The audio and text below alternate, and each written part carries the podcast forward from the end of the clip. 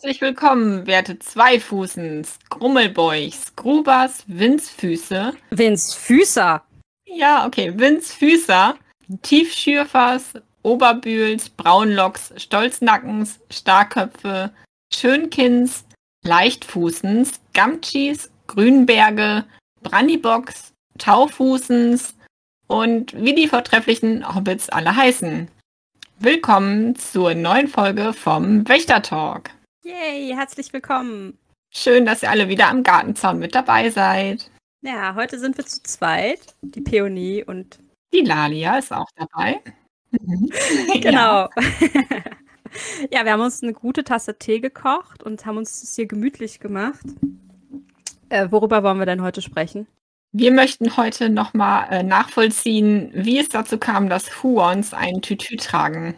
Das ist ja schon ein bisschen, hm, wie soll man das sagen? Ein bisschen ungewöhnlich. Na, ich würde sagen, ist das Magie? Huon tragende Tütüs? Es ist absolut magisch. Es ist tollkühn ja. magisch. Definitiv. Also krasse, tollkühne Magie, würde ich sagen, oder? Genau, wir machen heute hier tollkühne Magie. Das finde ich gut, das klingt super. Ja, finde ich auch, da bin ich auch sehr dafür. Ja, Max, also wir machen tollkühne Magie, damit eröffnen wir die nächste Kategorie des magischen Wirkens. Ja, das, ist, das kommt noch nach krasser Magie. Ja, das ist eine Steigerung. Bin ich auch. Ich glaube, so kann man das einsortieren. Tollkühne ja. Magie ist noch krasser als krasse Magie. Ja, tollkühne Magie können auch nur tollkühne Hobbits wirken. Das ist. Oh ja, ja, ja. Hashtag Canon. ja, ich glaube, so kann man das durchaus sagen, ne? Ja. Lässt sich so zusammenfassen. Oh Gott, vielleicht müssen wir das in den Anhängen jetzt ausführen, was tollkühne Magie ist. Hm. Kleine Info an die tollkühnen Chronisten, macht euch mal Gedanken, wenn ihr das hier hört. Genau. Wir starten einen Aufruf. Ja, aber ähm, um nochmal von den Chronisten den die Schleife zurückzuführen zu den Huons und den Tütüs.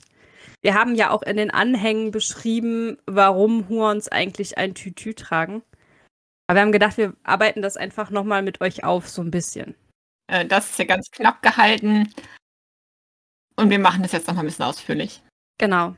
Und eigentlich war die, ja, die Basis oder die Geburt der Huons im Tütü am 28. November letztes Jahr, 2020. Da waren wir nämlich vorlesetechnisch und podcastmäßig in Buch 3 und im Kapitel 8, Der Weg nach Isengard, habe ich damals vorgelesen, wie die Huons von Isengard zur Hornburg gelangen.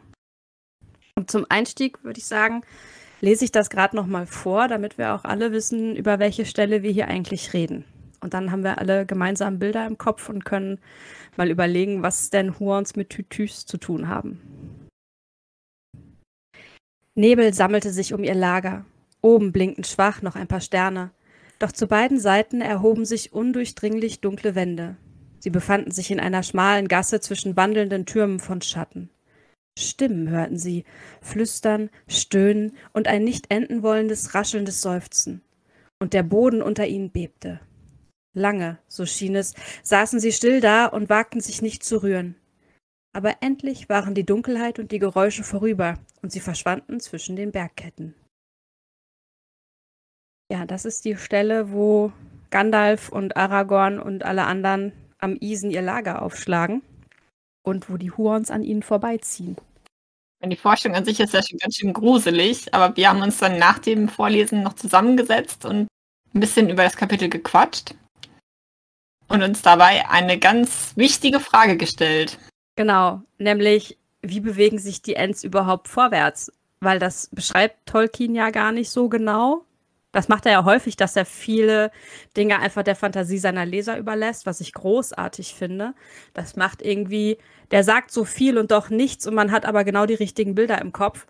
Und wir Hobbits sind ja großartig im Assoziieren und haben dann überlegt, okay, wie bewegen die sich eigentlich so vorwärts? Ist das eher wie so eine Horde Wildschweine, die sich da so durch den Boden pflügt. Ja, das ist natürlich eine äh, interessante Vorstellung, weil, also Bäume mit Wurzeln, da stellt man sich ja schon so, so dicke Eichen oder sowas vor bei Hurns. Also ich zumindest, also Buchen. Ja, also irgendwas ja. mit vielen Wurzeln und wenn sich das so durch die Erde flügt zu Tausenden, fanden wir schon eine interessante Vorstellung, aber danach müsste ja ganz Rohan quasi umgegraben sein. Ja, in Vorbereitung für die, er für die Aussaat. Genau, es ist jetzt keine Wiese mehr, wir machen jetzt hier Acker. genau. Für den nächsten Eintopf schon mal alles vorbereiten. Lecker. Genau, ja. ja. Rohan macht dann nicht mehr in Pferden, sondern in Brot. Ja, als ob Hobbits ohne Essen assoziieren könnten. Ja, also da aber ja Nachweis, genau. Aber nachweislich ist Rohan ja immer noch wunderschön mit saftig grünen Wiesen überzogen und kein Ackerland geworden.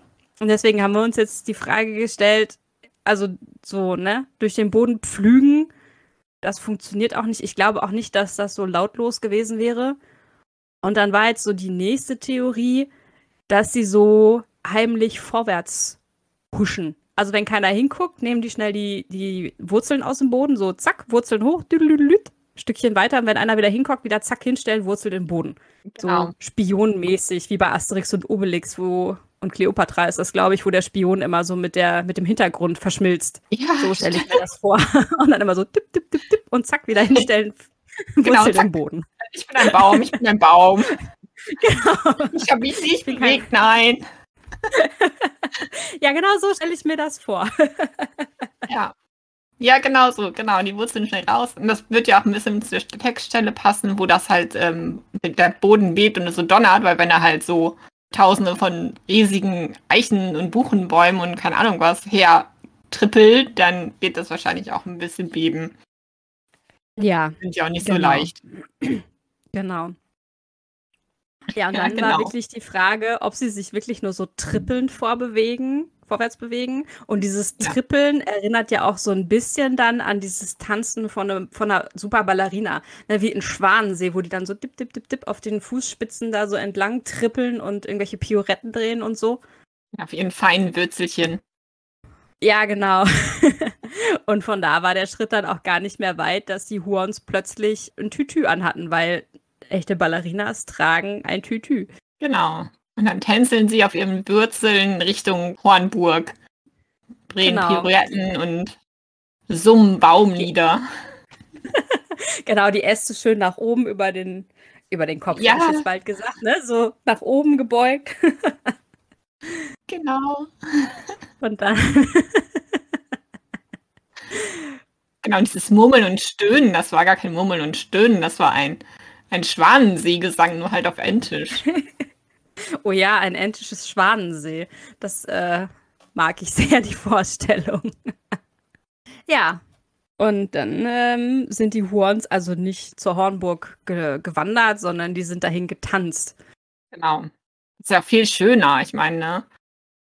Ich kann ja. mir vorstellen, das sind so hässliche Orks, die da so vor sich hin stapfen und grölen und einfach nur bäh sind. Und äh, ja. äh, die Guten sind natürlich mit Tütü bestückte tänzelnde Huons. Also, wie kann es anders sein? Ja, vielleicht müsste man auch so, haben die bestimmt so ein Ballettstück. Das heißt ja nicht Schwanensee, sondern, wie heißt das noch hier? Hashtag gefährliches Halbwissen. Du bist ja, muss man mal Peony fragen, wenn man keine Ahnung mehr hat. Hier dieser Damm. Klammwalddamm. Dingsbums. Da vor der Hornburg, der Damm.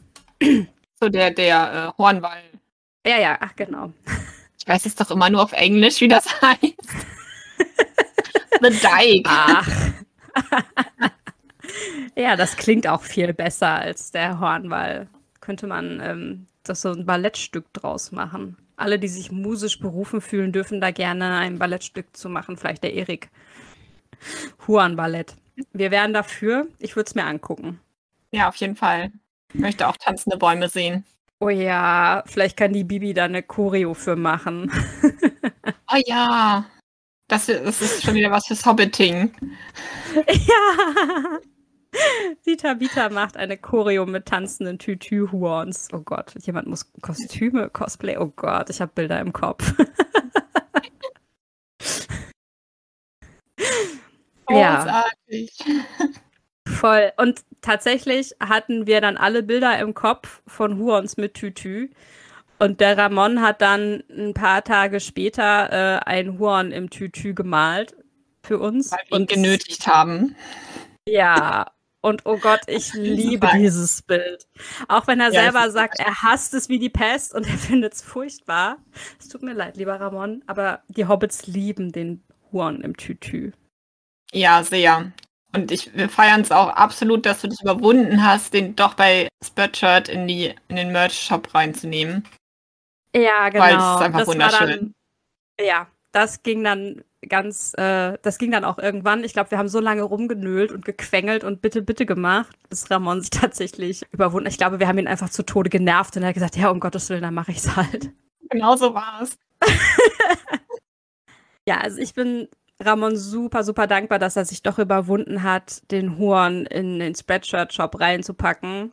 Weil ich habe tatsächlich schon diverse Oberteile, wo der Horn hinten drauf ist und ich liebe ihn. Er ist so fantastisch. Ich liebe ihn auch sehr. Ich habe mir auf ein T-Shirt gedruckt und das habe ich jetzt immer zum Schlafen an. Also, ich kuschel jeden Abend mit dem Huren im Tütü. Oh, ja, das ist auch großartig. Man bräuchte so ein, so ein Kuscheltier. So ein Huren-Kuscheltier. Ja, ein Hurenkuscheltier. Wir können dafür eine Häkelanleitung oh. schreiben. Mindblow. Ja, ähm, Häkeln ist ja dein Part. Darfst du gerne machen. Vielleicht ja, ja. mit Spreadshirt nochmal sprechen, ob man da nicht so Kuscheltiere in Form von dem Links macht. Also man kann es auf jeden Fall auf Kissen drucken.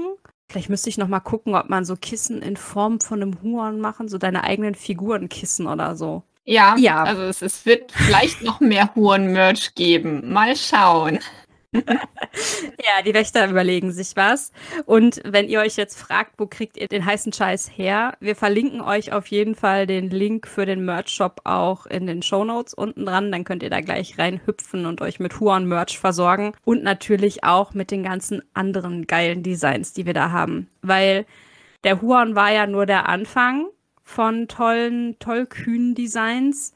Wir haben auch den Sauron, äh, nee, Saruman-Eintopf. Da gab es ja auch ein, ein, GIF, was jemand gemacht hat, ne? Genau, im Discord. Genau. Der gute Kaitanuki war das. Oh Gott, ich habe dich hoffentlich richtig ausgesprochen. Der hat damals, als die Folge mit dem Isengarder Eintopf kam, so ein wunderbares GIF gemacht, wo dann der Turm, der Ortank ist das, ne? Dann als Kochlöffel benutzt wurde mit Saruman obendrauf. Und da haben wir auch ein Bild für den Merch draus extrahiert. Kann man sich jetzt auch drucken lassen. Und dann natürlich Never Forget das großartige Metal-Design. Ja, wunderschön. Das ist so fantastisch. Es ist so geil und so düster. Und es ist eigentlich ein Muss in jedem Kinderzimmer oder in jedem, in jeder Tollkühnhöhle. Es ist nämlich ein Wimmelbild.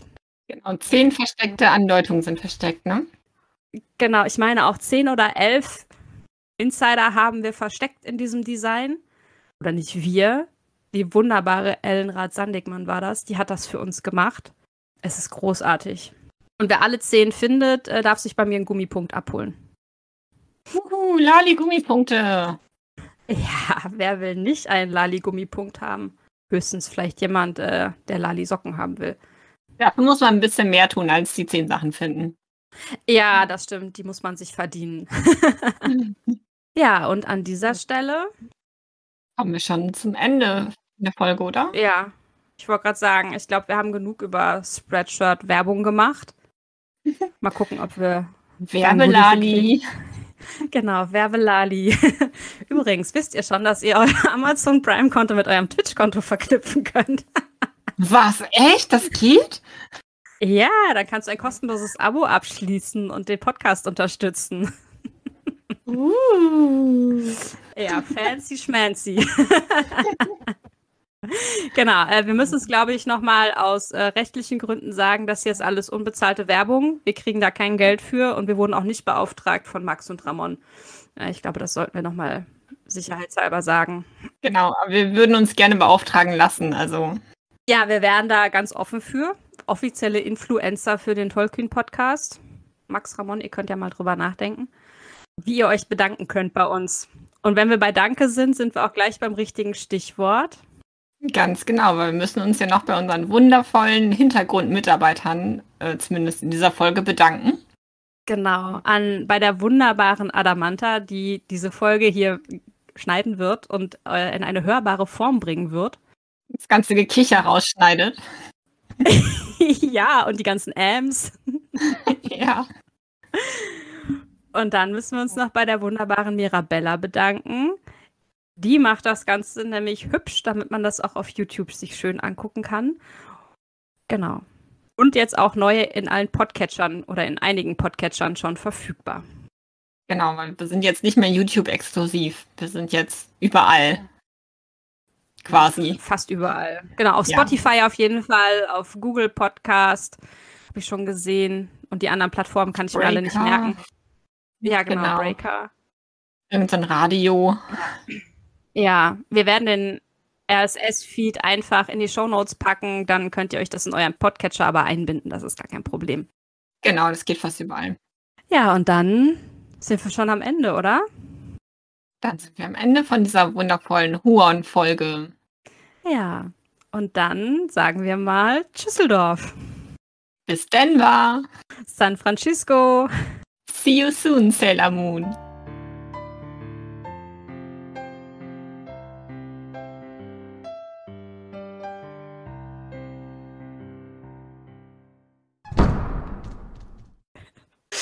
Und wir lieben dich, Theresa. Ganz ja, toll. ganz verliebt.